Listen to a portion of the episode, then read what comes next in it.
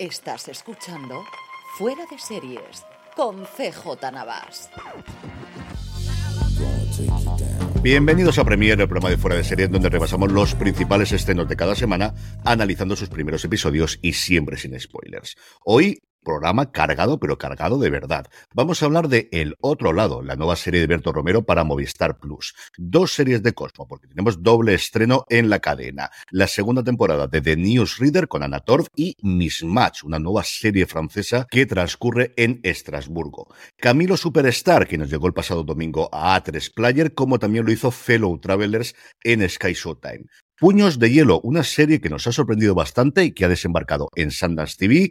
Hablaremos del aterrizaje de Operación Triunfo, sí, sí, aquí también hablamos de OT en Prime Video y recuperaremos el estreno de la segunda temporada de Condena, que también llegó a Movistar Plus la semana pasada. Yo soy CJ Navas y para hablar de todos estos estrenos con los que nos une una obsesión, porque cantar es nuestra vida y mi música es tu voz. Me acompaña Juan Francisco Bellón. Juan, ¿cómo estamos? Tú ya sabes, CJ, que a tu lado me siento seguro, a tu lado no dudo y a tu lado yo puedo volar. Sí, señor. Yo no sabía si íbamos a hacerlo cantando o no. Estaba yo con la duda de si íbamos a cantar o no. No nos hemos atrevido. No, no nos hemos atrevido. Todavía no estamos en esa fecha navideña con tanto, con tanto cabo y tanto champán. OT llega al streaming. Eh, es que yo me lo dices hace un año y no me lo creo. Eh, el, cambio que está dando la televisión este año 2023, porque yo creo que a final de año hablaremos un poco de qué ha pasado con las plataformas, pero el año 2023 ha sido de, de locura, de hacer lo que nadie pensaba que sería era la gran apuesta, desde luego, que tenían para, para España. Yo recuerdo la presentación que hicieron en Madrid y les habían chafado la noticia porque dos días antes o se había filtrado o alguien se lo había comentado a un medio, quiero recordar que era Beltele o a, o a Fórmula TV, no recuerdo exactamente cuál era, y se notaba que estaban medianamente fastidiados por, aquello porque mm, hasta entonces no se sabía absolutamente nada y era el gran fin de fiesta en una presentación que duró hora y media, creo recordar, en que tenían la serie de Juan Gómez Jurado, Romancero, todas las películas que están en es decir, toda la producción nacional de Prime Video y el gran colofón y la gran final de final de fiesta era la llegada de OT, como os digo, que se la chafaron unos días antes cuando saltó la noticia y desde o es em, sobre todo el crear el evento, el hecho de que tengamos en el streaming el que volvamos a la tele tradicional de hay que verlo hasta ahora en este momento y comentarla en X barra Twitter, que nadie lo usa, pero todo el mundo lo usa para estas cosas. Luego, luego lo hablamos porque a mí esto último es lo que me ha parecido más heavy y lo más difícil de conseguir a día de hoy. Lo intentó también Netflix con eh, la, la, vuelta de O con todos los personajes de Sálvame, que también dijeron se van a estrenar un día y una hora y por primera vez han conseguido que tuviesen un estreno en España para la tarde-noche y que no tengamos el estreno tradicional de las 9 de la mañana que hace Netflix para que sea en el mismo día a nivel mundial, que por eso lo hacen, porque al final hacen el barrido desde la costa del Pacífico hasta Japón y cuando dicen el 23 de un determinado mes, es el 23 de un determinado mes para todo el mundo y en cambio con, con Salvesen en pueda conseguir estrenarlo por la tarde-noche para intentar conseguir el mismo efecto y parece que lo han conseguido. Es cierto que solo en España, cuando miro los números, lleva dos semanas en el número uno del top 10 de Netflix de lo más visto en cuanto a series en nuestro país, o de lo que ellos llaman series, que al final es película o serie, no tiene otra distinción ahí dentro, pero es cierto que cuando miras el top 10 solamente se ve está en el top 10 en España. Pero bueno, al final también yo creo que este tiene toda la lógica. Arrancamos ya con el programa, Juan. Eh, hablamos de Fellow Travelers, una serie con bastante buen marchamo de las críticas que nos llegaban a Estados Unidos, una serie que originalmente había encargado Showtime y que, como sabéis, poco a poco se ha metido ya dentro de Paramount Plus y es una marca que poco a poco va a ir desapareciendo. De inicio tenemos una temporada de ocho episodios, de en torno a 45, 55 minutos por episodio. Está creada por Ron Niceweyer, que estuvo en su momento en Ray Donovan, estuvo en Homeland, pero sobre todo estuvo en Filadelfia. Yo creo que se nota mucho en las tramas que vamos a ver en esta serie. Una serie que tiene dos protagonistas principales, que son Matt Bomer y Jonathan Bailey, y luego un montón de gente alrededor, que iremos comentando algunos de ellos. La serie sigue las vidas y el romance volátil de dos hombres diferentes a través de purgas, guerras, protestas y plagas, porque se desarrolla durante 40 años de esa relación que tienen entre los dos, interpretada por los actores que os he comentado previamente, superando obstáculos en el mundo. Eh, vamos, como siempre, a escuchar su tráiler y volvemos a hablar de que nos ha parecido Fellow Travelers. Mr. Fuller, please have a seat. Have you ever attended meetings affiliated with the Communist Party? No. What's your marital status? Single, but there is a special lady in the picture. Oh, it's stunning. Have you ever had inappropriate physical contact with another man? We lie about who we sleep with. Not who we sleep with, it's who we love. Estamos ya de vuelta, Juan. Ocho episodios son en total. Hemos podido ver ya los cuatro primeros episodios. ¿Qué conocías inicialmente del proyecto y qué te atraía de ella? Yo originalmente conocía poca cosa hasta que la, anunciaron recientemente y recuerdo, últimamente veo pocos trailers, pero sí recuerdo ver el trailer de esta serie y de seguida mm, llamó mi atención. Eh, hablamos muchas veces de la calidad de las series de HBO, sobre todo de las de Apple, donde se nota el dinero, pero creo que en Sky Showtime se nota especialmente también. O sea, mmm, nos están llegando, nos han llegado pocas series este año, pero las que llegan son con dinero, incluso comedias que dirías que no tendrían por qué gastarse ciertos dinerales y, y se los gastan.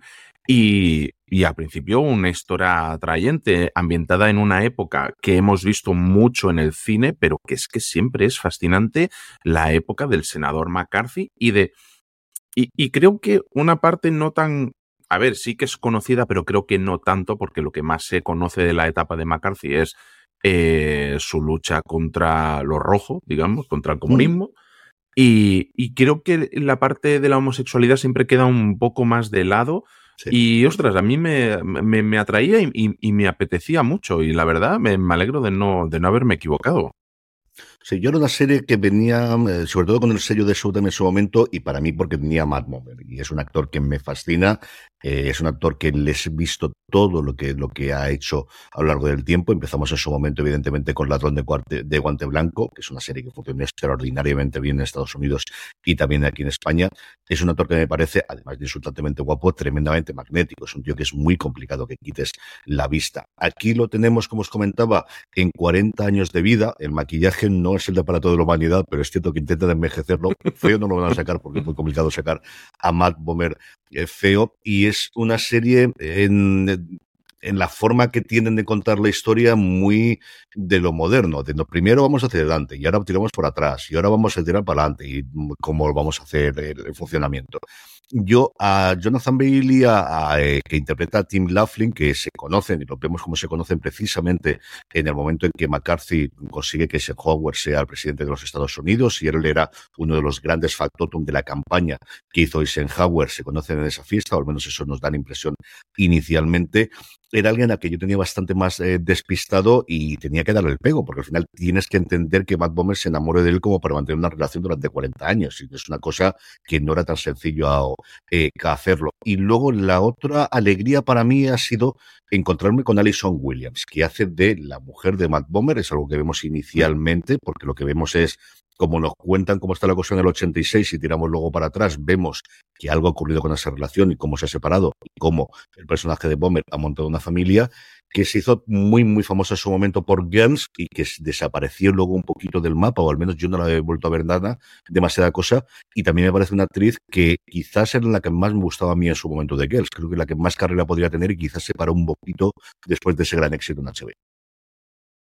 Sí, eh, al final lo que, lo que tenemos aquí es un melodrama espectacular, de aquellos de, que te hacen sufrir y que te hacen eh, preocuparte por unos personajes y, y, atraerte. Y al final, bueno, entre el melodrama y esa dinámica de personajes, creo que es lo, lo fuerte de, de, esta, de esta serie. Si a eso le sumamos eh, todo este contexto histórico que abarca décadas, como tú decías, que, que, empieza en esa campaña electoral y que abarca hasta la gran crisis del SIDA de la, de la década de los 80, pues, jolín, eh, el cóctel de esta serie es, es espectacular.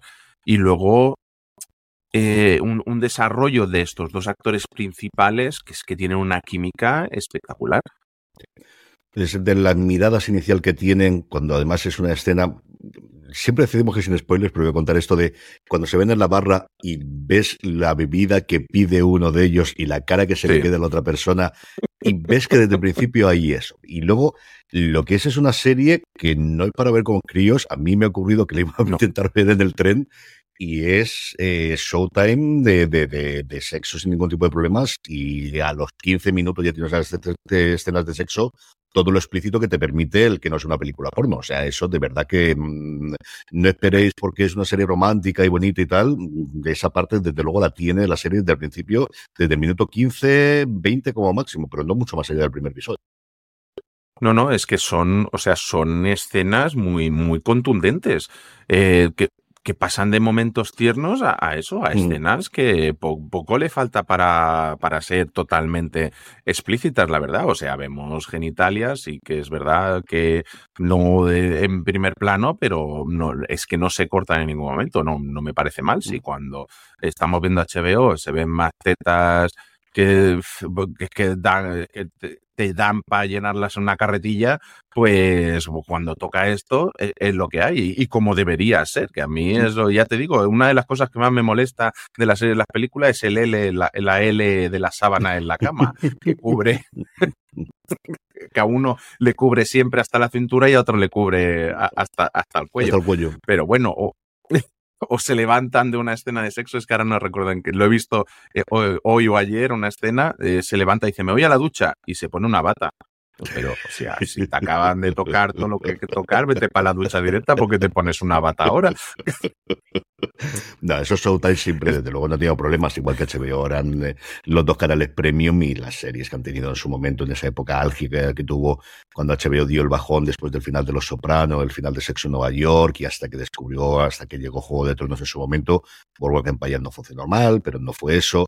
Los Vampiros pagó durante mucho tiempo, desde luego, las facturas de HBO era la serie más vista con diferencia, ahora precisamente que se puede ver a través de Netflix, pero esa fue una época sobre todo de dramedias protagonizadas por mujeres muy, muy importantes que tuvo eh, Showtime, tuvo Wiz, recuerdo en su momento, tuvo The Big C, hablando en ese caso de cáncer y de sida, como tenemos en esta serie, pero tuvo cuatro o cinco series tremendamente importantes en ese momento y una marca, como os digo, que está abocada a la extinción porque Paramount ha decidido que, que, que recoge velas y ya veremos si las vende o no las vende. De los personajes secundarios, tenemos a, a uno que nos presentan inicialmente, que es a Frankie Hines, que vemos que tiene relación con ellos dos. La escena inicial, eh, lo que hacemos es que él llega de una vida separada y vuelve a encontrarse al, al personaje de Matt Boomer. ¿Te han gustado especialmente alguno de los otros? Y las épocas históricas, ¿cuál te ha gustado más de todas? Bueno, yo, yo mi época favorita creo que ya la he dicho porque es que me, me encanta esta época oscura de, de Estados. Unidos que da para tanta magia, para historias, eh, versiones alternativas y todo en el cine y todo es, es la que más me fascina siempre. Y luego personajes secundarios, sí, aparte de- del reportero tenemos la secretaria de Hawk, a Mary, Marcus, que que, bueno, pues si son, que son secundarias, inclusivas, están bien realizadas, aunque, bueno, hay alguna vez que no acaban de, de integrarse del todo con la narrativa principal, pero aún así creo que dotan a la serie de, más capas y todo, también para descansar un poquito de, de los dos personajes principales que a veces se ponen demasiado intensos. Y luego de los protagonistas principales, si bien Boomer eh, es, es el, eh, digamos, el más dominante y todo, creo que con Bailey sí que contribuye mucho a, Mm. a dar ese toque emocional a, a la serie, porque si fuera solo por el otro, serían escenas de sexo, me parece a mí. Sí, en eso no tiene ningún tipo de problema y lo vemos, como os digo, desde el primer episodio. La serie se estrenó, como os decimos, el domingo pasado en Sky Showtime aquí en España. Tenían un episodio por semana, van a emitir todos los domingos. Tiene ocho episodios, lo que entendemos que va a ser una única temporada, porque esto se plantea como miniserie, aunque luego hablaremos de una miniserie que era miniserie y ya tenemos segunda temporada. ¿eh? Y si no, fijaros, Wolf Hall, como si era va a ser miniserie y nueve años después va a tener también segunda temporada. Yo creo que no, que se quedará aquí, pero como os digo, la tenéis ya disponible el primer episodio en Sky Showtime y a partir de ahí uno más todos los domingos. Sí, y pasamos ahora a otro estreno también de- del pasado domingo día 18, si no me equivoco. 19, sí, eso, que tenía yo mal apuntado. Y se trata de serie española en A3 Player, Camilo Superstar. Una historia. Bueno, a mí me fascina más el, el musical original, porque mm, de hecho yo creo que era muy pequeño y no recordaba que era Camilo Sesto quien lo había traído, pero aún así es que eh, fue un musical que lo cambió todo aquí en España y, y que abrió un poquito más las puertas en una época muy, muy de transición. Eh, Camilo VI, eh, que llegó este, como decíamos, este 19 de noviembre con un, episo- con un episodio ya disponible y que serán de un total de cuatro episodios y unos 50 minutos por, por episodio. Eh, creada por Marta Betoldi y Tatiana Rodríguez y dirigida en su totalidad por Curro Novallas. Eh, su sinopsis es la siguiente. A mediados de los años 70, Camilo VI decide detener su brillante carrera para producir y actuar en España en un musical que se presenta en Londres. Escuchamos su tráiler y seguimos hablando de Camilo Superstar. Soy Camilo VI. Todo el mundo me conoce. ¿Qué se siente ser el número uno en nuestra lista de grandes éxitos? Llegar es muy difícil, pero lo realmente jodido es mantenerse y sé de lo que hablo. Mí no, todo de mí. El mayor espectáculo que se ha hecho jamás en España. Bueno, CJ, eh, hemos podido ver solo un episodio, que es lo que no nos ha llegado. Hemos intentado poder acceder a alguno más, pero ha sido imposible. Pero aún así, creo que siendo solo cuatro episodios, uno creo que nos da bastante, una vista bastante general de, de lo que nos puede ofrecer la serie. Sí, sobre todo el tono, porque yo tenía mucha curiosidad por ver el tono que iba a tener la serie. Yo estaba dentro desde el principio, desde que se anunció el proyecto. A mí es una historia que me parece apasionante. Camilo Sesto es un cantante que yo siempre reivindico muchísimo. Es cierto que aquí tira un poquito la patria chica y es que es de Alcoy, de aquí al lado, y de, de, Alicante, de la provincia de Alicante. Y siempre me ha gustado muchísimo. Y una persona que se reinventó, que, que, que cambió muchísimo la forma de ser de lo que era, que era lo que vemos inicialmente, que era eh, la acogida de los Beatles. O sea, es, es un cantante melódico de lo que luego fue, de lo que fue previamente el fandom de los Beatles y que luego vimos en las boy bands, precisamente viendo el documental el otro día de Robbie Williams, ese mismo fenómeno de, de fans que les esperan en el hotel y que le persiguen en el coche y te queremos y queremos hacerlo absolutamente todo que, eh, que ha ido ocurriendo a lo, a lo, largo de los tiempos. Paul Anka posiblemente fue el primero en los años 50, antes de que llegase Elvis a Estados Unidos. Eh, y eso lo vemos, lo vemos a un Camilo VI eh, convertido con el chorro de voz que tenía, que nació inicialmente el, el, cantando en el coro. Yo siempre le he leído un poquito sobre su vida y obra y milagros.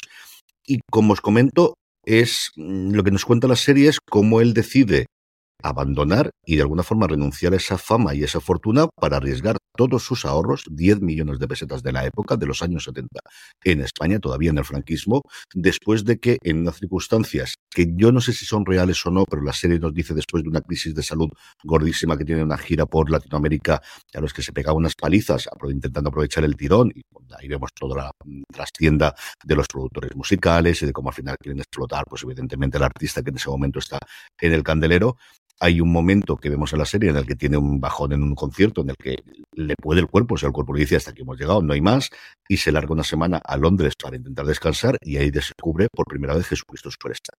Se queda absolutamente fascinado y cuando vuelve a Madrid, aparte de, renegociar y de ver cómo va a seguir y encazar su carrera, se empeña en que quiere hacer esto. Se entera que esos derechos ya estaban vendidos previamente y lo que decide es, en corto y perezoso, voy a juntarme con esta gente, voy a hablar y los otros dicen, ya, pero es que no tenemos dinero, no os preocupéis que lo pongo yo. Y a mí era una historia, como os digo, que me fascinaba inicialmente. El tono, yo creo que es un tono muy ligero de lo que vemos. O sea, es un tono de buscar muy rápido, muy acelerado, muy de, de, de cortes. Hay mucha conversación, pero está montado de una forma muy ágil y muy rápida y un tono divertido. O sea, no os digo que sea comedia. El otro lado, por ejemplo, tiene mucho más momentos de comedia que lo que tiene Camilo Superstar, pero sí es un tono muy de, de, de alegría, de, al menos en el primer episodio. Luego, cuando vengan los problemas en el segundo, no sé cómo serán o posteriormente, pero sí que me ha parecido una serie alegre, una serie de, sacar muy adelante. El, es un artista que va a comprometer toda la fama que tiene y todo el dinero que tiene en un proyecto que quiere sacar adelante.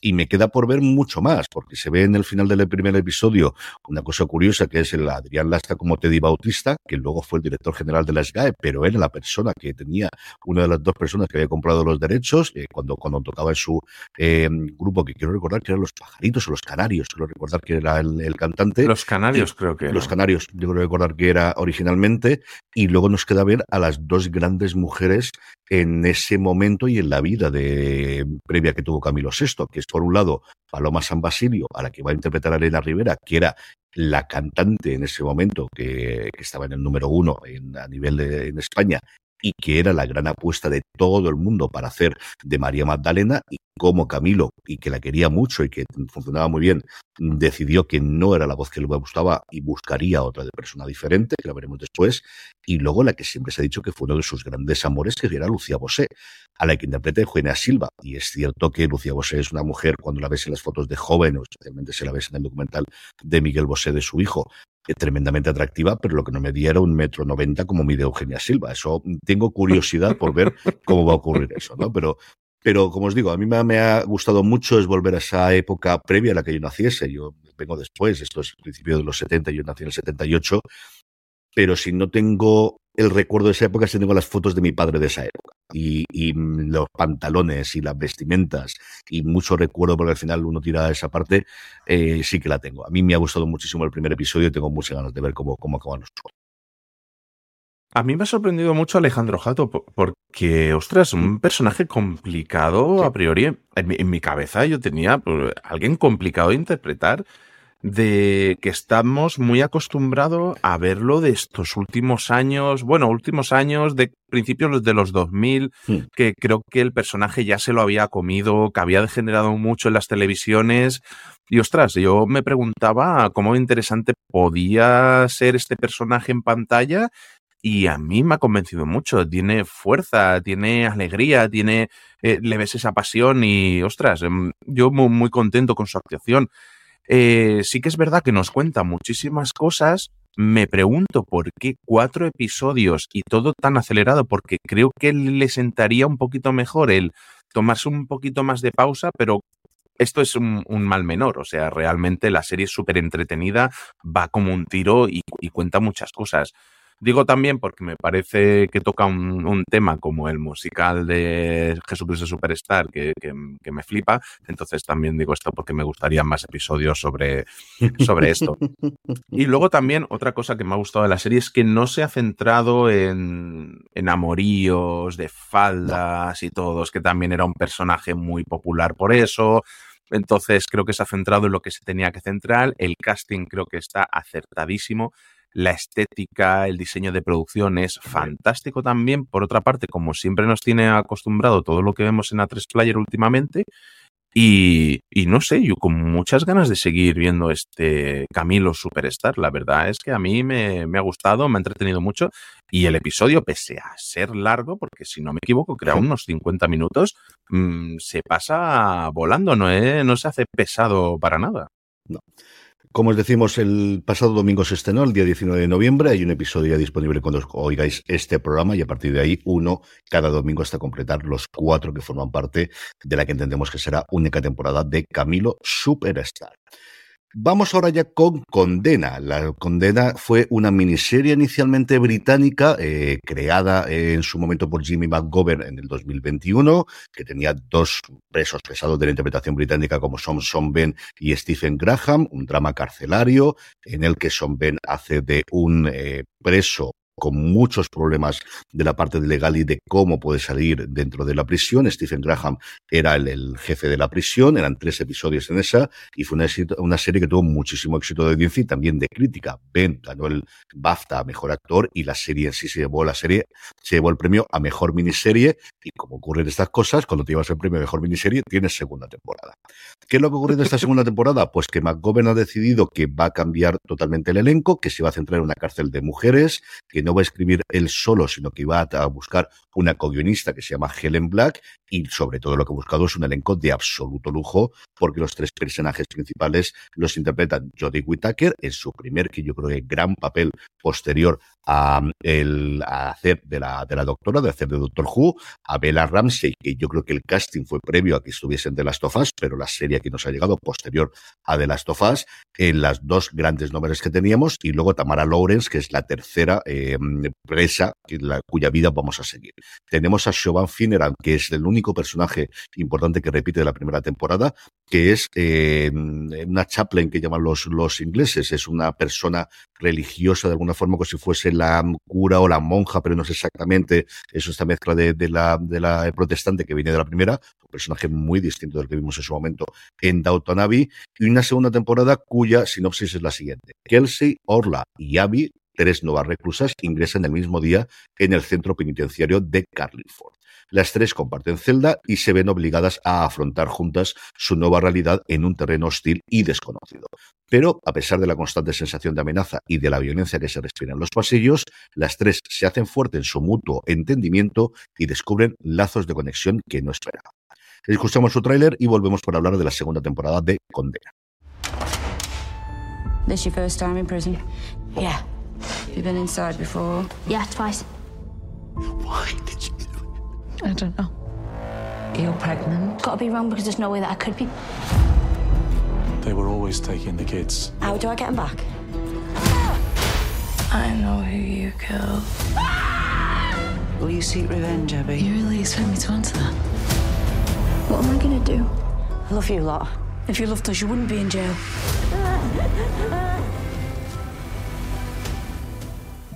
Estamos ya de vuelta. Condena se estrenó la semana pasada, el 17 de noviembre en Movistar Plus. Tenéis ya disponible los tres episodios, igual que tenéis, si no estoy equivocado, también disponible en la primera temporada.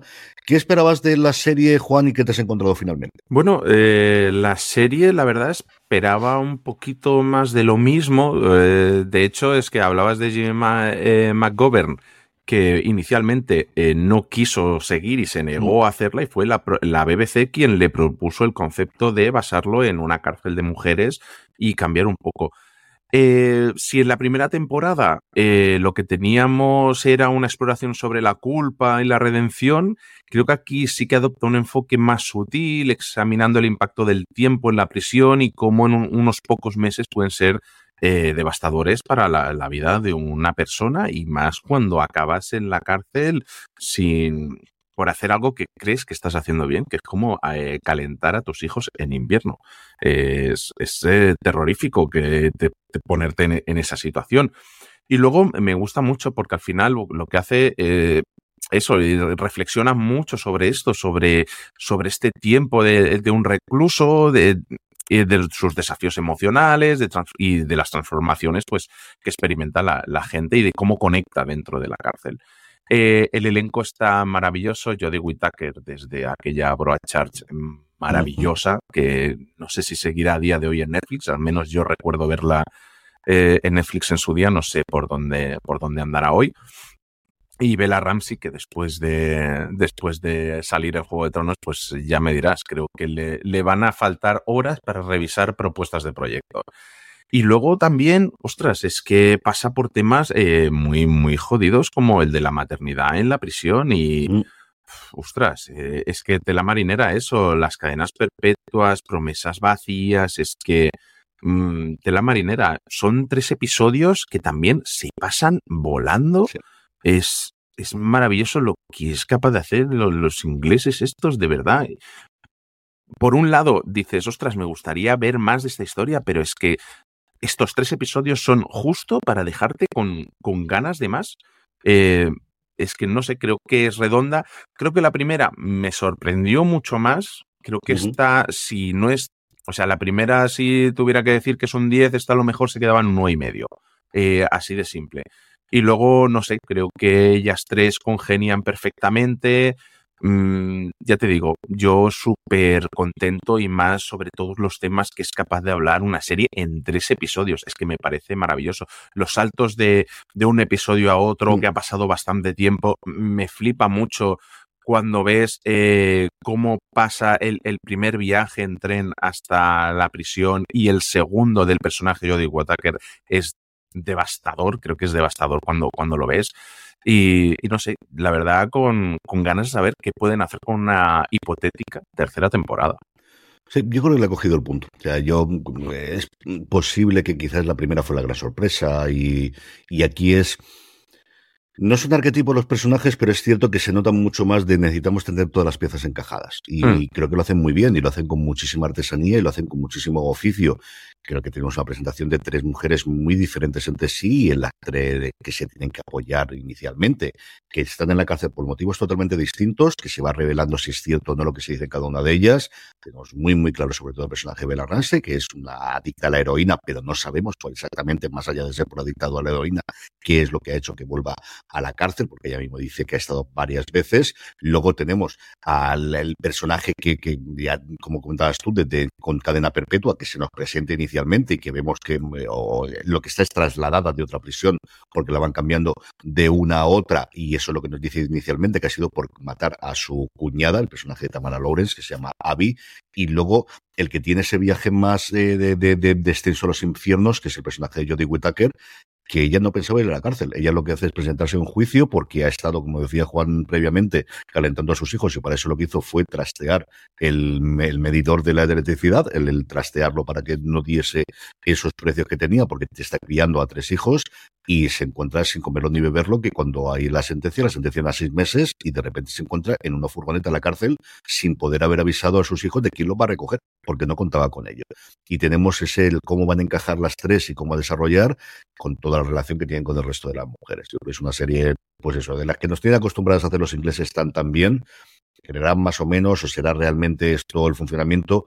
Nunca lo, eh, yo no sé cómo funciona la cárcel inglesa, pero creo que al final lo que tienes es igual que ocurría con The Wire. Yo no sé cómo funcionan los bajos fondos de Baltimore, pero es verosímil. Te crees que esto ocurre, te crees que esto puede funcionar y te crees que esta evolución de los personajes, el de Whitaker posiblemente es el que tiene un el de Ramsey tiene un arco muy claro por algo que le ocurre y que lo veis desde el principio y que si leéis la sinopsis y si veis el tráiler no lo cuentan inicialmente y va a tener un desarrollo muy claro a lo largo de los tres episodios.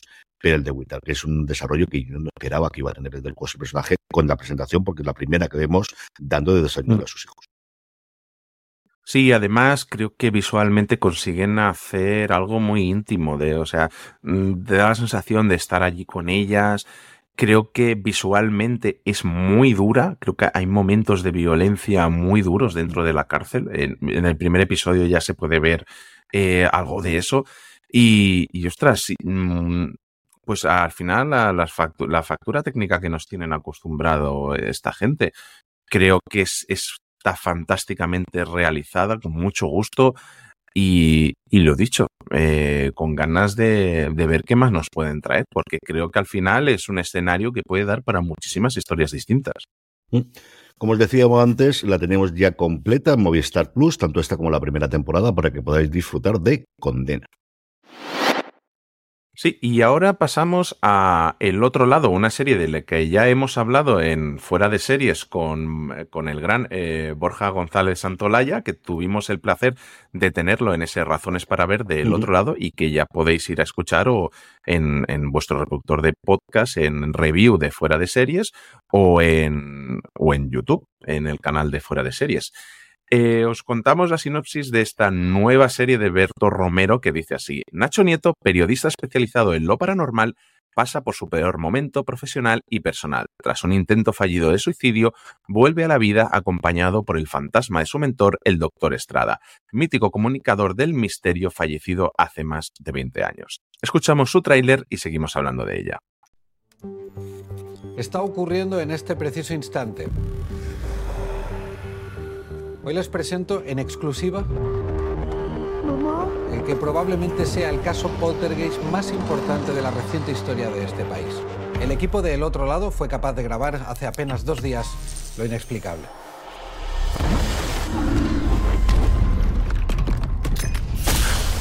Debo advertirles que las siguientes imágenes no son aptas para personas impresionables. Nacho Nieto. Esto es un sueño. Sí, un sueño, sí.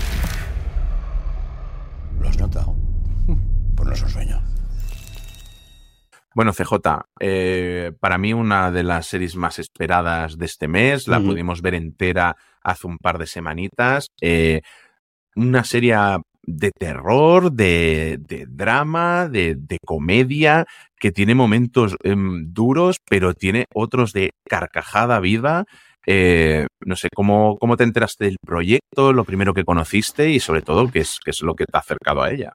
Evidentemente fue el anuncio de Movistar de la nueva serie de Berto Romero después de, de, Mira lo que has hecho, que fue un exitazo para la plataforma y de la que yo creo que Movistar habría querido tener una temporada todos los años, igual que el resto de sus, eh, de, de, sus comedias, porque siempre les han funcionado, al menos lo que nosotros conocemos y lo que ellos han dicho en rueda de prensa y lo que más o menos te van comentando, siempre les han funcionado extraordinariamente bien, pero siempre han tenido series siempre he tenido comedias muy de autor que al final, pues eso, la, gente se cansa de hacerlas y tuvimos eh, las temporadas que tuvimos de, de, tanto de ellas como de Vergüenza, que quizás fue la, serie precursora de los éxitos de, de, comedia desde que Movistar Plus se puso a hacer eh, producción propia después de la adquisición de Canal Plus.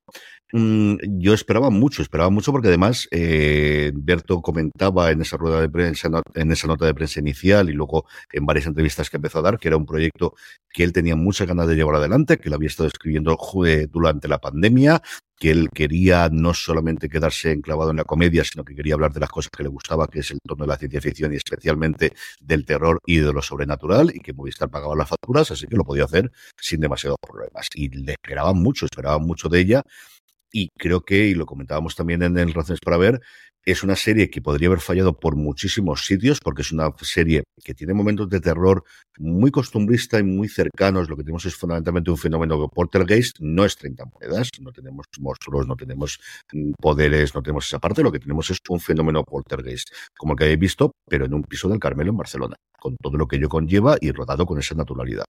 Y mm, luego lo que tenemos es una grandísima comedia.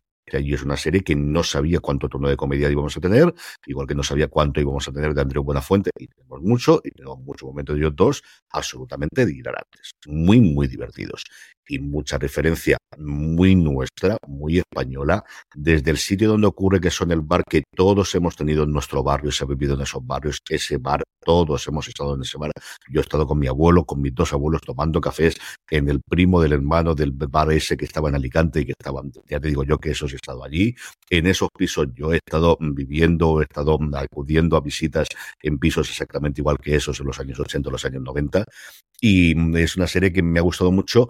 Y luego, cuando tira al pasado, que eso tampoco lo esperaba yo, el, hay mucha, mucha parte de la trama que viene de una experiencia previa que tuvo el personaje de Berto Romero, de Nacho Nieto, con el personaje de Vigalondo, que está espectacular como actor, que está muy bien, que es todo el mundo lo va a comparar con Iker Jiménez, porque es la persona que tenemos ahora de referencia en el mundo de lo sobrenatural, pero no hace de Iker Jiménez. O sea, hace de un presentador, al menos yo tampoco he visto tanto a Iker Jiménez, ¿no? Pero, pero hace de, la persona que es el, hoy puedes hablar un, un, poquito más que yo, hace de la persona que en ese momento tiene éxito y ellos eran eh, los dos ayudantes de ese mm, gran Jiménez del Oso, que sería lo que podrías compararlo con Buenafuente, con el personaje de Buenafuente previo, tienen una cosa que le ocurre en el pasado con un caso que ellos investigan en Mallorca y a partir de ahí se rompe la relación y llega hasta el día de hoy. Y esa parte está maravillosamente bien rodada y está maravillosamente bien tratada de cómo se hacía la televisión en esa época. Esa parte a mí me ha gustado. Mira que estoy un pelín cansado de los flashbacks y de flash forwards y de ahora para adelante y ahora para atrás pero no lo sé. Yo creo que también es porque me pira el, el, el recuerdo esa televisión española, recuerdo esas conexiones en directo, recuerdo cómo se veía esa tele de cuatro tercios y esa parte me parece que la tratan maravillosamente bien. Bueno, es que al final, por muy cansado que estés algo, si algo se hace bien, entra, sí. entra sin más. Es que es, es lo que hay. Eh, decías lo de Iker Jiménez.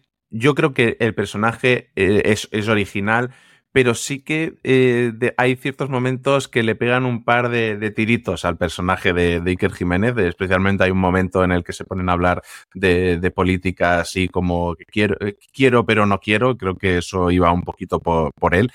Y luego, lo que a mí me encanta de las series de, de Berto, aparte de que me río muchísimo, el, el momento del, del, lavabo con buena fuente de verdad que me, me, lo tiré para atrás tres veces para seguir viéndolo y para seguir riéndome. Es que no, te lo juro que no podía parar de reír.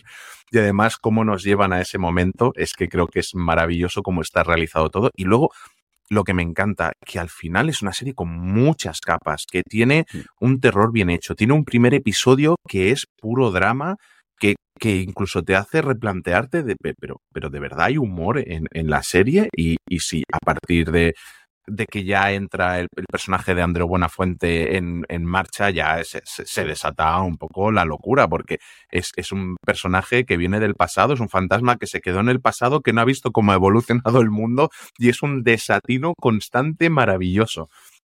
Y luego lo que decía, es una serie con muchas capas, que tiene un discurso muy crítico con el individualismo y la falta de compromiso social, que critica mucho no al periodismo paranormal, sino que lo usa para criticar al periodismo en, en general y, y, y, creo que es súper ingenioso, eh, que trata el humor desde el pesimismo muchas veces y, y que le sienta de, de, maravilla. Y luego, lo dicho, esa unión de terror, comedia y drama que es fantástica. Y luego es que, claro, yo siento al final eh, siento mucho cariño por, por, estos actores, sobre todo con Buenafuente, porque al final si te has criado aquí en Cataluña y, y te quedabas a escondidas viendo la tele por la noche, eh, yo acababa viendo sus programas en TV3 y todo, y para mí es un personaje que me lleva acompañando desde hace muchísimos años. y, y creo que están divertidísimos, que encajan. Lo comentaba eh, Borja en, e, en el Razones para ver que es dificilísimo ver a dos actores que llevas viendo tanto tiempo y que tienen que hacer un trabajo de, de, de desconexión el uno del otro para, para interpretar estos dos personajes y que encajen y que te creas que son dos personas totalmente diferentes. Y más con alguien que, tiene, que, que han tenido tanta visibilidad en la tele nacional estos años. Y luego, por destacar, creo que la estética visual es maravillosa, es austera, es nostálgica, pero sin pasarse. Tenemos ese piso reformado que dirías que lo reformaron hace 30 años para que encaje en esa estética que no quieren abandonar. Y a la vez es, es un tributo, homenaje a esa época de televisión española, como decías tú, de Jiménez del Oso. Creo que es un, un regalito de estos que nos trae Movistar últimamente. Y yo tengo ganas, no han dicho nada, pero espero que dé para una segunda temporada, porque es que quiero volver a ver a estos personajes. Sí, yo esa no tenía nada claro y la serie deja abierta la posibilidad de hacer una segunda temporada y no quiero dejar de hablar de ellas sin recordar a las dos mujeres protagonistas, porque es una serie que es cierto que todos los que hemos hablando, evidentemente yo dos somos hombre, pero tanto Eva Ugarte, que vuelve después de haber hecho, mira lo que has hecho, eh, en este caso haciendo de la productora antigua del programa de radio en el que trabajaba el personaje Berto Romero, que trabajaba Nacho, como María Boto, que hace de la dueña que vive en esa casa que viene afectada por el Portergeist. Están las dos muy, muy bien y cuando tienen que estar muy divertidas están tremendamente sí. divertidas. Y las dos están muy, muy bien. Sí, eh, lo dicho, la, eh, si nos estáis escuchando hoy, estamos a eh, 24 de uh -huh. noviembre. La serie se estrenó ayer 23 en Movistar Plus con, eh, con dos episodios que tendremos cada semana y al final será una temporada de seis episodios y de, de, de 30 por episodio. Vamos adelante ya, pasamos de dos series de Movistar Plus a dos series de Cosmo y empezamos por The Newsreader, su segunda temporada de esta serie australiana que desde luego es para los fans en su momento de Fringe, tiene el gran atractivo de tener, y posteriormente de Mindhunter, de Anator entre sus protagonistas. Un año después de los acontecimientos narrados en la primera temporada, Helen y Dale, que son los dos protagonistas que son los dos protagonistas de la serie, se han convertido en la pareja de oro de las noticias de Australia. Para el mundo representan una brillante imagen de éxito y romance, pero la realidad es mucho más complicada. A lo largo de 1987, que es cuando se desarrolla la serie, el equipo de Noticias 6 cubrirá apasionantes eventos informativos como la crisis mundial de la bolsa, la preparación para el bicentenario de Australia, la visita de Carlos de Inglaterra y Diana de Gales o la gran epidemia de la heroína. Escuchamos su tráiler y volvemos para hablar de la segunda temporada de The Newsreader pareja estrella de Noticias 6. Dos presentadores con una relación. Parece que estás un poco abierto a otras posibilidades. Solo quiero que seamos tú y yo. ¿Crees que me engaño a mí mismo? En directo es como hacer malabares en una montaña rusa. Nuestro deber es informar. Estamos ya de vuelta. Cosmo estrenó la serie el pasado 20 de noviembre con un episodio, como siempre, norma de la casa, los tenéis todos disponibles en Cosmo On, donde tenéis también la primera temporada eh, disponible. Son seis episodios por temporada. La serie está dirigida por Michael Lucas y dirigida y está creada por Michael Lucas y dirigida por Emma Freeman, en torno a 50 minutos por episodio. Eh, Juan, ¿qué recuerdas tú de, de la serie originalmente y de la primera temporada de cara a esta segunda temporada? Pues mira, para que la gente se haga una idea en la cabeza de qué puede ser esto, eh, sería como una combinación de The Newsroom de Aaron Sorkin y de The Morning Show de Apple TV. Creo que logran ahí un equilibrio entre humor y seriedad muy logrado y, y esto es lo que sería. Esto situado en una redacción de un telenoticias, que a mí me hace muchas gracias porque no les llaman eh, presentadores, no les eh, llaman periodistas, son eh, lectores de noticias, de, o sea, de newsreader es como es como la gente los conoce. Me, me, me hace mucha, mucha, gracia un poco el que al final es lo que hacen, leer mm. el prompter de, delante de la tele. Todo esto situado en los años 80, con lo que conlleva que allí las noticias no llegaban al momento vía WhatsApp, vía Twitter, todo tardaba mucho más, no había teléfonos móviles. Eh, una serie que creo que explora grandes temas como la violencia armada, las drogas, eh, derechos de los aborígenes, creo que hay mucho de este tema. Y luego está Anator. Creo que para mí, junto a Carrie Coon, son dos de las mejores actrices, actrices, actores eh, que nos han dado los últimos años de la televisión y ella está maravillosa. Tiene unos momentos en los que debe, o sea, siempre tengo en la cabeza haber visto a Anator siendo una mujer fuerte delante de televisión, pero aquí tiene que parecerlo, porque está en un negocio, en un plató en el que tiene que ser una de esas personas que son echados para adelante.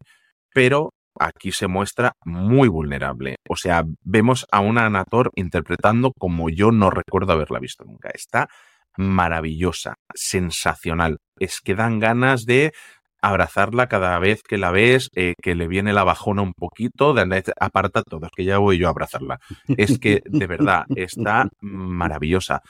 Eh, son seis episodios la primera temporada. Eh, si tenéis Canal Cosmo a través de Movistar, a, través de alguna otra plataforma de, de cable de telefonía y tal, de verdad, echarle, echarle un vistazo porque vale mucho la pena.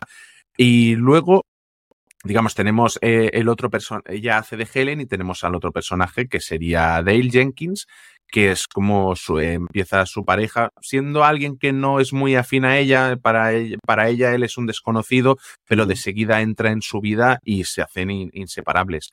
Eh, los dos están maravillosos, congenian perfectamente y luego es que, vamos, entre que se quieren, que se hacen de sufrir, eh, el uno al otro, creo que es que la serie no, no te deja en ningún momento respirar tranquilo.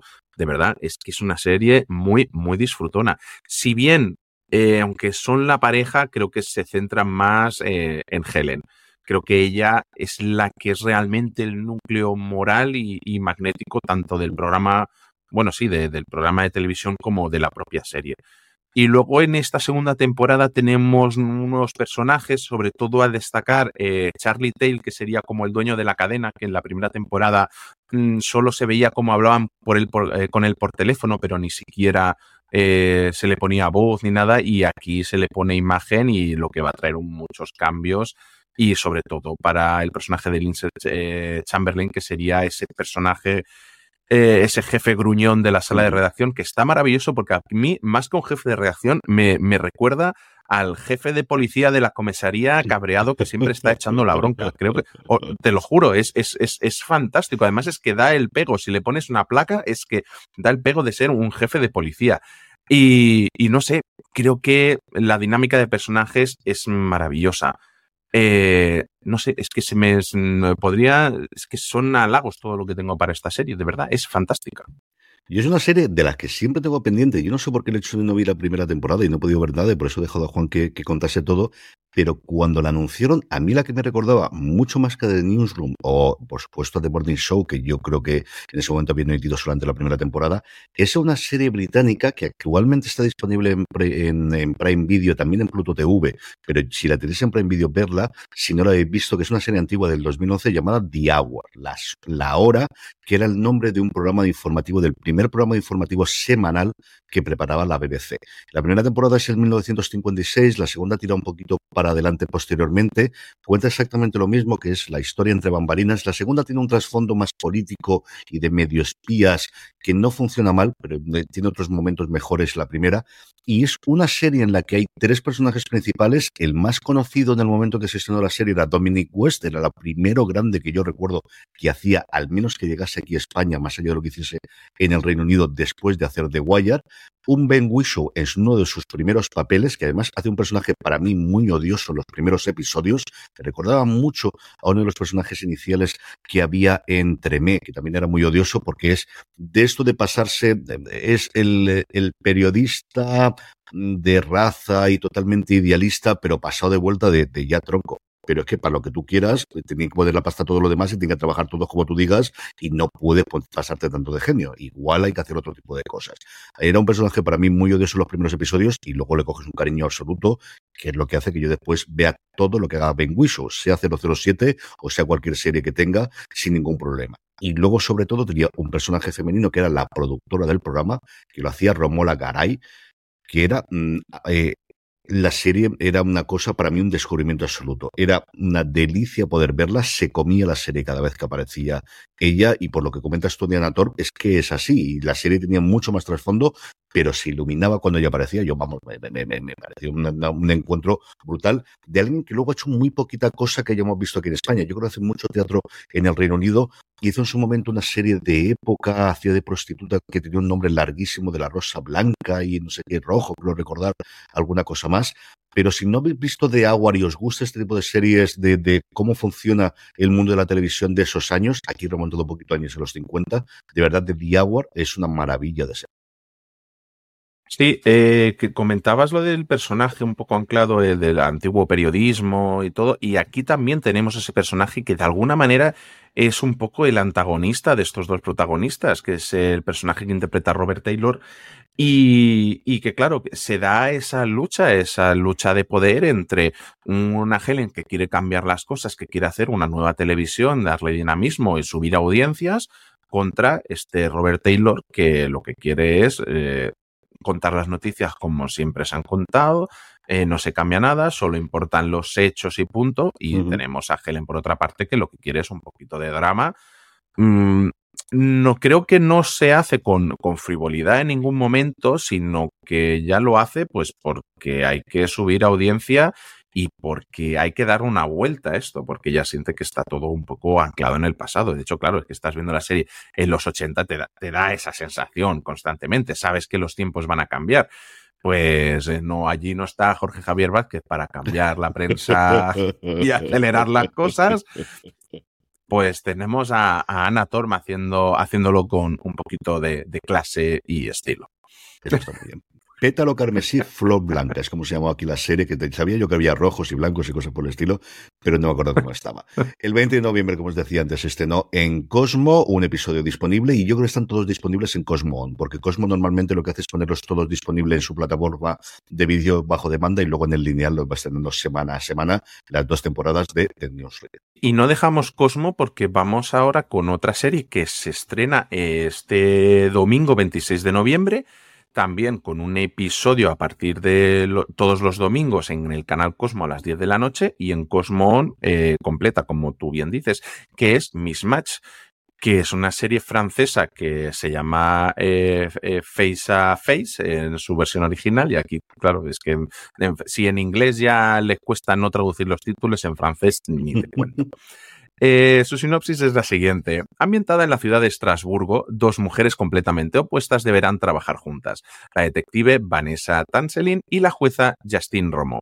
Frente a un mismo crimen, Vanessa y Justine demuestran tener dos visiones muy distintas. Una quiere encontrar a los culpables, la otra que sean condenados. Escuchamos su tráiler y seguimos hablando de ella. ¿Me lo sujetas, por favor? En las calles. Baja el arma. En los tribunales. Yo no creo a nadie. Estudio los hechos. En casa. Es mi hermano. Eso no es verdad. Sí, es verdad. Sí, sí, es verdad. Si luchas por la justicia. Hermanita. No, no. Señoría. Mejor en familia. Esto tiene algo positivo. ¿El qué? ¿Que me has tuteado? Es problemática, inmadura, pretenciosa. Hola, nos adoramos siempre juntas. Bueno, CJ, una serie de la que hemos sabido muy poco ah, recientemente, pero con un tráiler que, te decía, eh, me tienes que ver, me tienes que ver porque vais a pasar un buen rato viendo esto.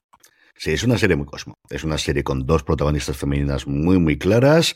Dos protagonistas femeninas que, tal y como nos cuenta el tráiler y conocemos en el primer episodio, son hermanas, una de ellas lo sabía previamente, el otro no, porque el padre de una de ellas, que era juez, tenía un asunto extramarital que nunca comentó a su hija legítima.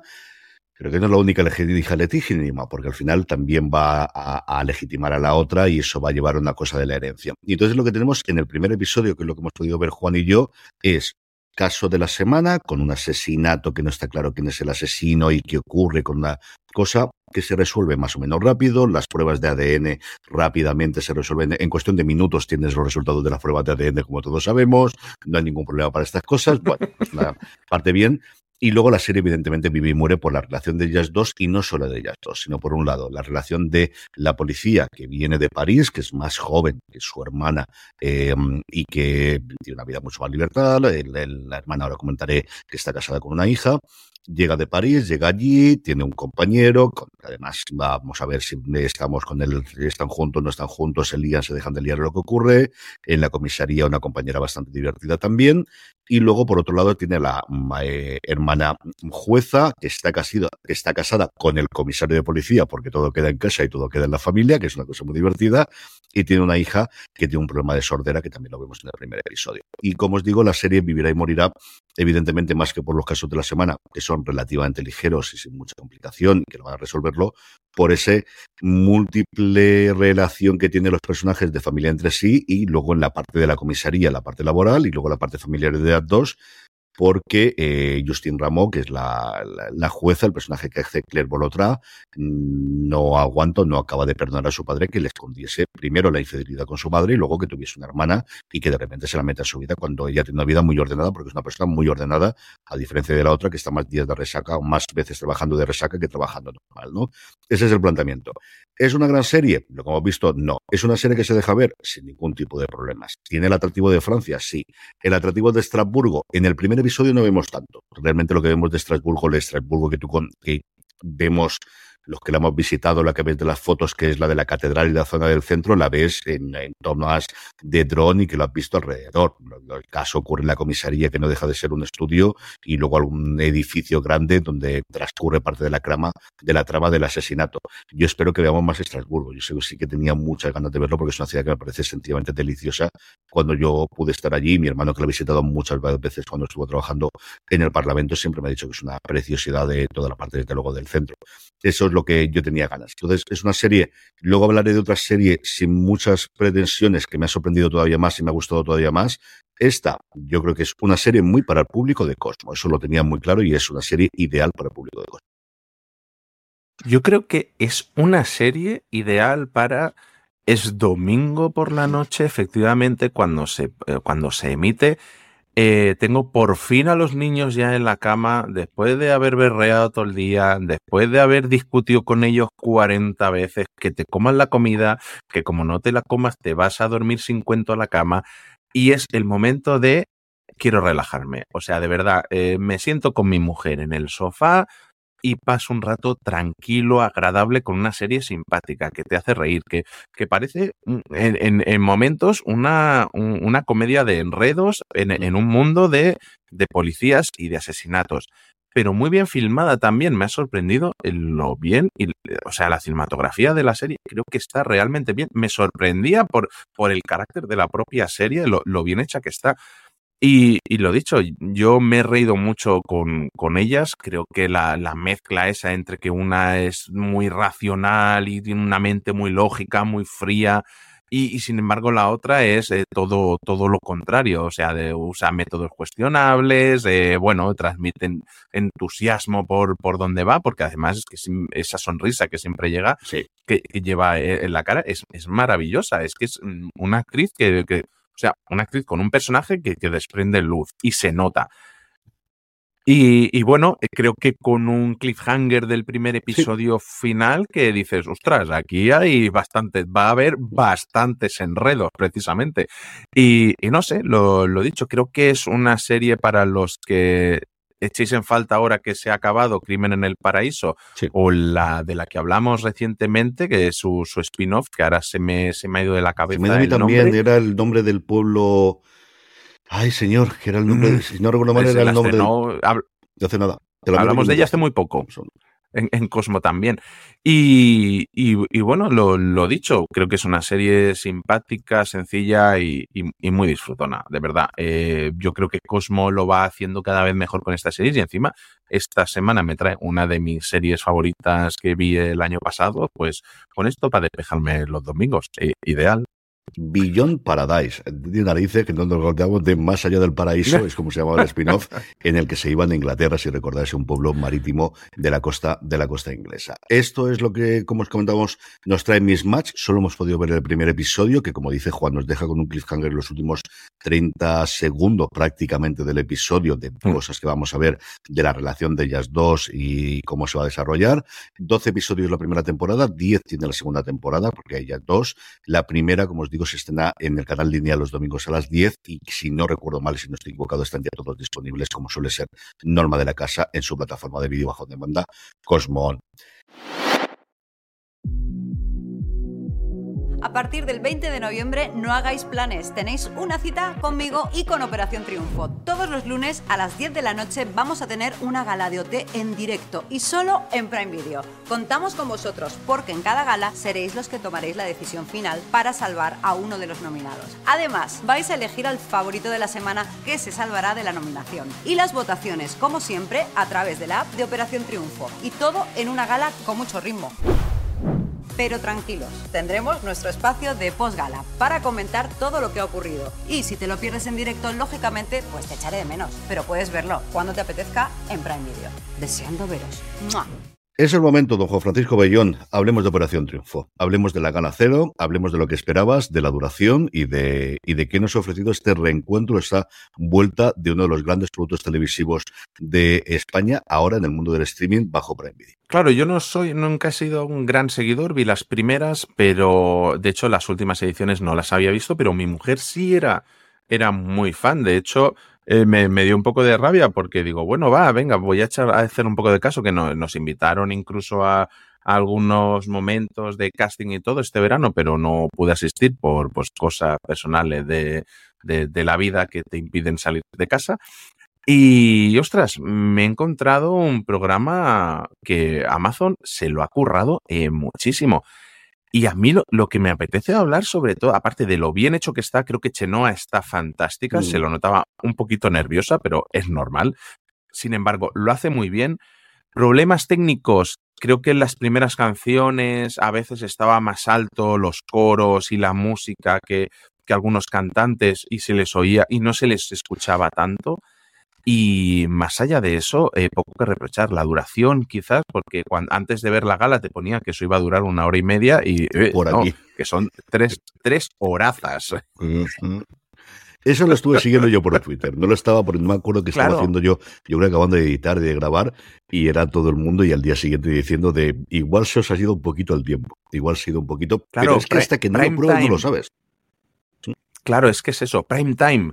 Dices prime time, hora y media. Buah, ya era hora. Por fin, por fin puedes ver algo en directo y no acabar a las tantas de la mañana. Pues no. Bueno, Y luego el tema de anuncios, curioso, porque Amazon todavía no ha implementado el, el pago sin anuncios y este tipo de cosas. O sea, y sin embargo tuvimos dos anuncios antes de la gala, antes de, empezar, y luego eh, publicidad un poco así entre medias, pero sin dejar el product placement de, de toda la vida. Eh, pero muy bien, eh, gente joven, ostras, con muchas ganas, creo que yo no, no sé por qué recordaba que antes se presentaba gente más mayor y aquí es todo gente muy muy joven que tal y como están los tiempos a día de hoy, dices, bueno, es que si no estuviera en casa de mis padres a lo mejor no podía dejar el trabajo para presentarme a estas cosas. Bueno, no sé, creo que el elenco es muy joven, muy diverso, creo que había muchas expectativas y creo que han cumplido. Creo que han hecho un trabajazo en redes sociales espectacular porque si no creo que sería imposible dar el salto al streaming. Creo que eso lo, lo han entendido muy bien también, por ejemplo, con el 1, 2, 3, que es que si no movían la cosa en redes a lo bestia era imposible. Con, eh, eh, se vota, digamos, a quién, cuáles son sus favoritos y todo mediante una aplicación que te tienes que descargar. Mm. Y, y claro, eso si no lo vendes no, no, no funciona. Y comentaban nada más empezar el programa que ya había 250.000 personas que, que se lo habían descargado. Eh, creo que el jurado, eh, creo- mira, a mí lo que menos me ha gustado creo que es el jurado, pero porque se les notaba también un poco nerviosos, a veces hacían preguntas que no eran realmente preguntas, un poquito raro, sin embargo, Noemí Galera y todos sus acompañantes de profesores están divertidísimos, Noemí siempre tiene algún momento para destacar y, ser muy divertida. Y, lo dicho, creo que es tremendamente complicado pasar esto a- al streaming. Creo que hemos visto muchos intentos de programas de cocina en Netflix, que realities, que los soltaban todos los episodios de golpe.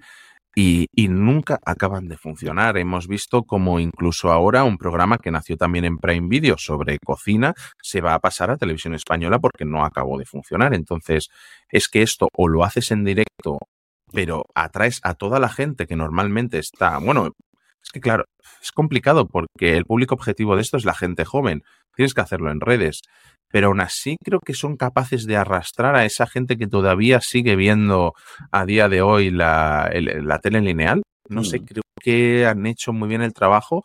Supongo que tendrán que dar datos de audiencia, pero la, la sensación es el trabajo bien hecho. Al final es un evento en directo para ir probando lo que nos viene a venir. y es cierto que Amazon, a diferencia de Netflix, sí tiene deporte en otros lugares. Aquí tiene la segunda liga española, que como cambia el, nombre todos los años, nunca me la acabo de aprender cómo funciona la cosa, ¿no? Y ha vendido deporte en directo y esto es a lo que vamos, el que podamos tenerlo. Yo entiendo que al final tendrían que probar la gala y al final el que se vaya tres horas, si todos los días sistemáticamente dices que son dos horas y al final son cuatro, pues igual vas a tener más cabreo, la gente se te va a abandonar a última hora.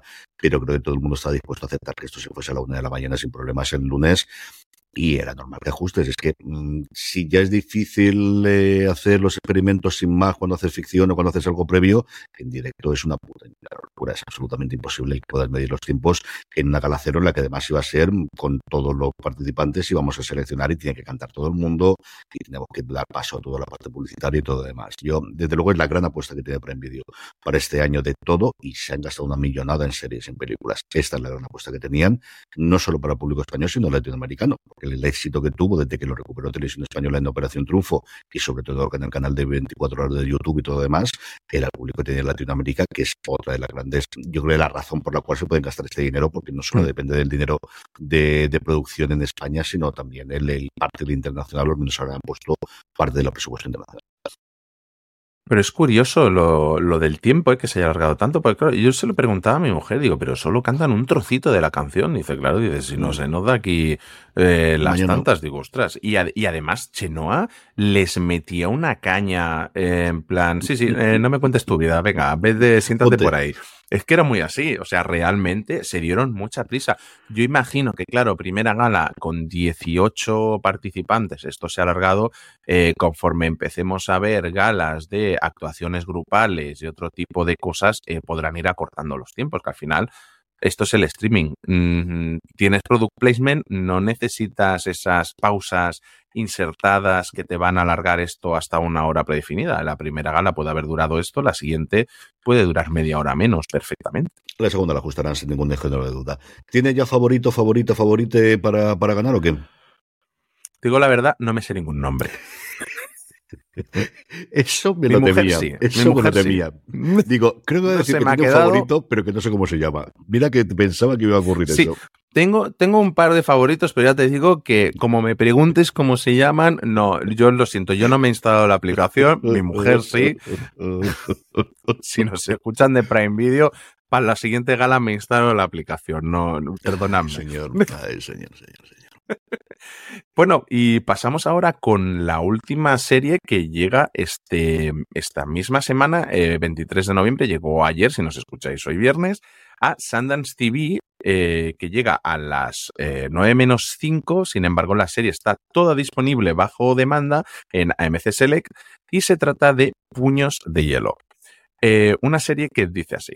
Sigue los pasos de una exboxeadora que además es la inspectora local, mientras resuelve crímenes junto a su compañero en los fascinantes paisajes nórdicos. Escuchamos su tráiler y seguimos hablando de ella. Bienvenidos al Círculo Polar Ártico. Nombres algo diferentes. Yuka Pekka Janet Uovinen. Vilma Coco. Alguna peculiaridad gastronómica. Tienen albóndigas de ren. Y el asunto de los zapatos. Quítate los zapatos, los zapatos. Pero por lo demás, aquí en Laponia no somos tan distintos. Este es un estado de bienestar. Puedes encontrar satisfacciones, conflictos. ¡Hasta maldito sea! Y claro, crímenes. Demasiado trabajo. Puños de hielo. Estreno el jueves 23, solo en Sundance TV, en AMC Select. CJ, sorpresón. O sea, de verdad, yo no me esperaba gran cosa de esto. Hemos podido ver tres de los ocho episodios que son los que nos han pasado. Y a mí me ha dejado esto fascinado porque esperaba muy poquita cosa y tenemos algo que me da sensación que es un caramelito. Es una serie divertidísima y tú hablabas antes de esta, es la serie cuando hablábamos de Cosmo para ver la familia, para tener... No, es esta. Es Puños de Hielo. Es una serie la vendían, o en alguna de las críticas, en alguno de los momentos, no que acuerdo si era oficial de ellos, la contaban como una mezcla entre Fargo y no me acuerdo qué procedimental. Y es eso. O sea, realmente lo que tenemos es una especie de Fargo, pero que ocurre en Laponia, con casos de crímenes por episodio y luego todo el follón familiar que tiene esta pobre mujer, que es una antigua exboxeadora, campeona del mundo, que además la vemos en uno de los mezclada con imágenes de Madison Square Garden, evidentemente grabadas con, con, fondo verde y lo vemos clarísimamente. Y yo creo que incluso ellos lo saben que lo vas a ver así, que no tienen problema en mostrártelo, que es esta María Pudas, interpretada por Sara Kotakniemi, que es el único nombre que voy a atrever a pronunciar, ya si Juan se atreve a pronunciar alguno que tire para adelante de la madre, que es una antigua enfermera que se nota que es la matriarca de todo lo demás. El padre, que tiene un problema de salud y que lo ves que está cuidado por, no sabemos en el primer, los primeros episodios si es la mujer o la pareja de María Pudas, que viven juntas las dos. El hermano, que es un pieza de tres pares de narices, la primera llamada que tiene por FaceTime cuando está el padre enfermo y lo vemos después, es un momento maravilloso, divertidísimo, y luego la comisaría. Y es que la comisaría, el partner que tiene, el, compañero que tiene Pudas, que es Samu, si no recuerdo mal, es maravilloso. La pareja que hacen los dos cuando van a investigar es maravillosa. Y si es buena esa pareja, la jefa de policía, que es una jefa de me quedan 15 años para jubilarme, no un año, no dos. Me quedan 15 años, no me vais a joder la jubilación, que me quedan 15 años. Ese momento es glorioso, glorioso, glorioso. Todo esto en Finlandia, pero no en Finlandia, sino en Laponia. De hecho, la serie, el título que veréis ahí en medio, que es el título inglés que le han puesto, es eh, Comisaría del no sé cuánto, que es el paralelo que hay, que es justo, pues eso, el paralelo más norte en el que haya civilización. Nieve, la que queráis. ¿Cuánta nieve queréis? Hoy precisamente cuando estamos grabando esto he vuelto de la presentación que ha hecho AMC y allí los responsables de, hacer la programación que siempre hace el grupo AMC de Navidad, que se llama eh, Navidad Total, desde hace unos años decía, el encargo que teníamos era Navidades nieve y queríamos comprar series de nieve. Vamos, no, yo eh, creo que es imposible, ni Fargo, no os digo la película, no digo la serie, no, no. Coge la película de los hermanos Cohen, coge todas las temporadas, incluso la quinta si quiere que se va a estrenar, creo que no tiene tanta nieve junta, es una cosa exagerada. Yo me he divertido muchísimo con ella. Las historias no están mal policíacas, sin ser nuevamente ninguna locura, pero la relación de ella, la que quiera, no sé si es más divertida la de la comisaría, la de la familiar, la que cuenta al final la madre del primer episodio, de por qué quiere que siga, de no me mareéis a papá que tiene que seguir trabajando, dije, no puede ser verdad que esto me estén contando. Sí, es una serie divertidísima, divertidísima, que creo que muy poca gente la va a poder ver o se va a acercar a ella porque está en Sundance TV. Creo que es una serie que incluso en Cosmo yo creo que podría funcionar mejor, o al menos tendría el público. Así que si podemos poner desde luego nuestro granito de arena para que os acerquéis a ella, creo que es muy complicado que esta serie no os vaya a gustar, de verdad. Yo, de verdad, el momento de la jefa de policía, de eh, vais a ir a, a, detener, o sea, es peligroso, necesitáis refuerzos. Dice, sí, lo necesitamos. Dice, pues no te lo podemos. ¿Para qué o el, preguntas? O, o, el que os vais a ir a dónde, pero no podéis hacerlo a ser extra. O sea, tener claro que si vais Ah, y volvéis será vuestro tiempo, porque horas extra no voy a pagar. Yo, y, y ahora, sa- saliendo de, de este momento, creo que es más Fargo que Fargo. Mm. O sea, es. me, me explico. Es más fiel a la película original de Fargo que, que, que la propia serie después. Pero claro, porque la, la serie nos explica otras historias, otras localizaciones y todo. Pero de verdad, todo lo que es nieve, creo que visualmente es fantástica. O sea, de verdad, como una serie tan pequeñita que viene de, de, de la zona de la Laponia, de todo, que creo que es visualmente maravillosa. Esos escenarios blancos son, son una pasada. Y luego todo ese espíritu de, o sea, de, de, de centrar tramas policíacas alrededor de paletos, alrededor de, de, gente un poco estúpida, de gente que le da igual todo, que todo se hace de cualquier manera. Creo que ese espíritu que tenía la, la película original de Fargo lo tenemos aquí. Eh, es que incluso hay algunos planos de, de, la, de, las casas de ellos y todos que me recordaban muchísimo a escenas de, la película, en, otro contexto totalmente diferente, pero en localizaciones de, la película original. Es que no me lo he podido sacar de la cabeza.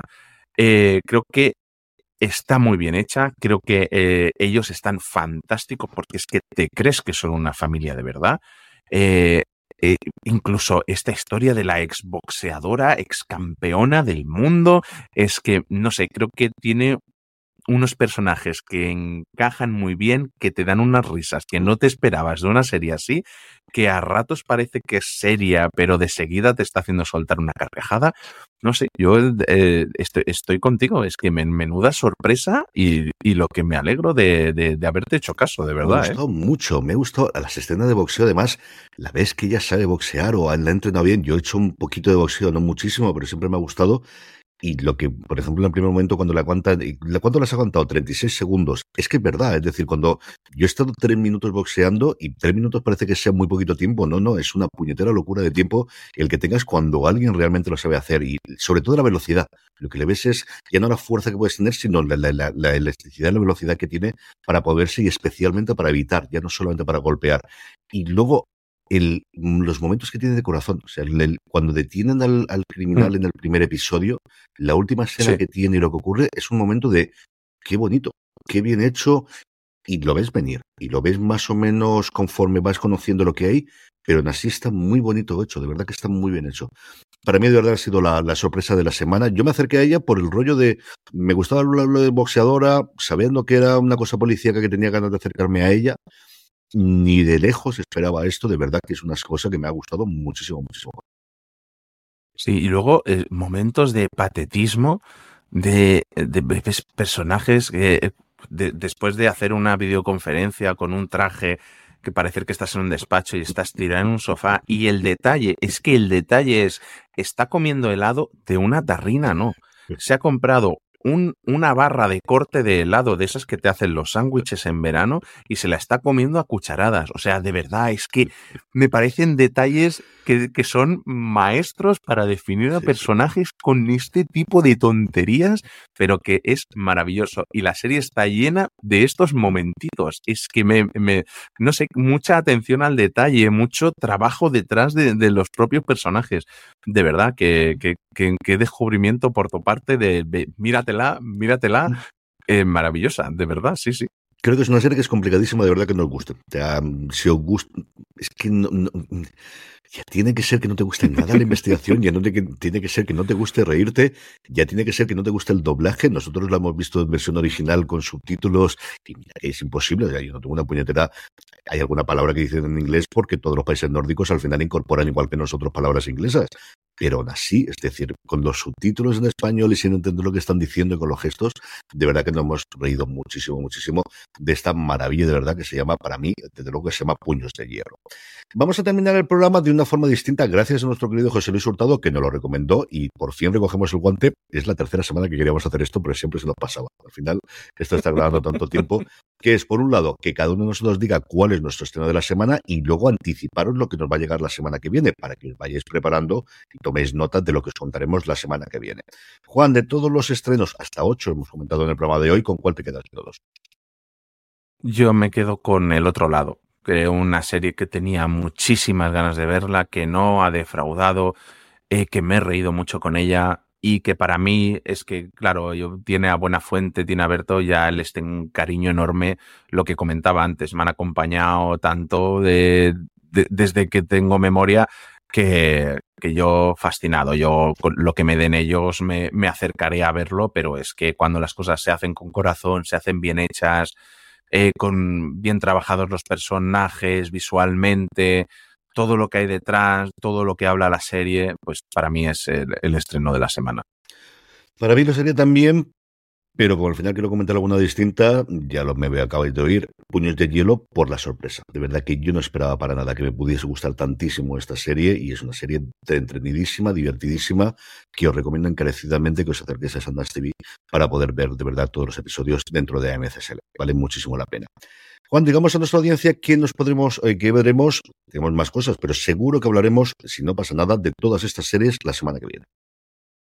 Sí, estas son de las que hablaremos seguro porque hay alguna más que está pendiente de que nos acaben de llegar los screeners, Ujú. entonces de eso dependerá que hablaremos, que hablemos o no hablemos. Pero lo que sí vamos a tener y sí vamos a hablar es de Slow Horses de la tercera temporada que llega a Apple TV el próximo miércoles, que se ha Sí, adelantado llega, seguro. unos días. Sí, sí, sí. sí. Sí, sí. En fin, la semana que viene hablamos. Sí. Tengo mucha ganas de hablar de Eh, esto. ah, Tengo mucha ganas de hablar de yo esto. también. Tengo mucha ganas de hablar de esto. Eh, hablaremos de Esto no es Suecia, que la, la serie de Aina Clotet, que llega a Televisión Española y TV3, que también tenemos muchas ganas de hablar de ella y que igual tenemos alguna que otra sorpresa. Sí. Eh, Air Cocaine, eh, documental que nos llega a primeros de semana de Bookie, una nueva serie para HBO que tiene muy buena pinta y Todavía no lo he podido ver. Te hablaremos de, de ella sin duda porque tengo muchísimas ganas de hablar de ella. Y uno de los estrenos más esperados porque se ha hecho de rogar, porque siempre tardan mucho en empezar a rodar, es la quinta temporada de Fargo. Eh, es que, claro, no puedo hablar todavía, pero es que me, es que tengo unas ganas de hablar de ella porque. Chao. Sí, ya han salido ya las críticas americanas. Yo creo que la han adelantado por el tema de, de Acción de Gracias y de cuando se estrenaba la serie en Estados Unidos y hablando de, después de una cuarta temporada que hubo muchísima división de opiniones, a diferencia de las tres primeras que yo creo que todo el mundo habla maravillas de ellas, en esta quinta todo el mundo lo que dice es que vuelve y especialmente John Hamm. Se habla muchísimo de John Hamm y de cosas que llevan Mm. el cuerpo John Hamm y de cosas que llevan la cabeza y en otros lugares del cuerpo John Hamm, el personaje de John Hamm. De eso se habla bastante Está, y hablaremos de los está espectacular. Está espectacular, CJ. es que John Hamm, es que John Hamm, es que John Hamm. Y Juno Temple, que es un personaje muy, pero que muy diferente de Sí. lo que habéis visto en Ted Lasso. Digo yo, el propio tráiler lo podéis ver, pero muy, muy diferente. Todo eso, como os digo, la semana que viene, porque por nuestra parte ya concluye Premier. Pero antes de ello, os recuerdo que tenemos mucho más contenido en fuera de series.com y que desde hoy viernes tenemos nuestras ofertas de Black Friday en la tienda fuera de series, fuera de series.com barra tienda, hasta el próximo lunes. Así que pasaros por la tienda, que seguro que tenemos algo que te gusta, de adelantar las compras de Navidad, de daros un capricho, de lo que queráis. Solamente, como os digo, hasta el próximo lunes y luego el 1 de diciembre tendremos novedades en la tienda que os comentaremos, pero si queréis aprovechar Black Friday, desde hoy viernes hasta el próximo lunes, hasta el próximo lunes tenéis todas estas ofertas. Don Juan Francisco Bellón, un abrazo muy fuerte y hasta el próximo programa. Un abrazo enorme. Qué ganas de hablar la semana que viene. Señor. Y a todos vosotros, querida audiencia, gracias por escucharnos y hasta la semana que viene. Recordad, tened muchísimo cuidado ahí fuera.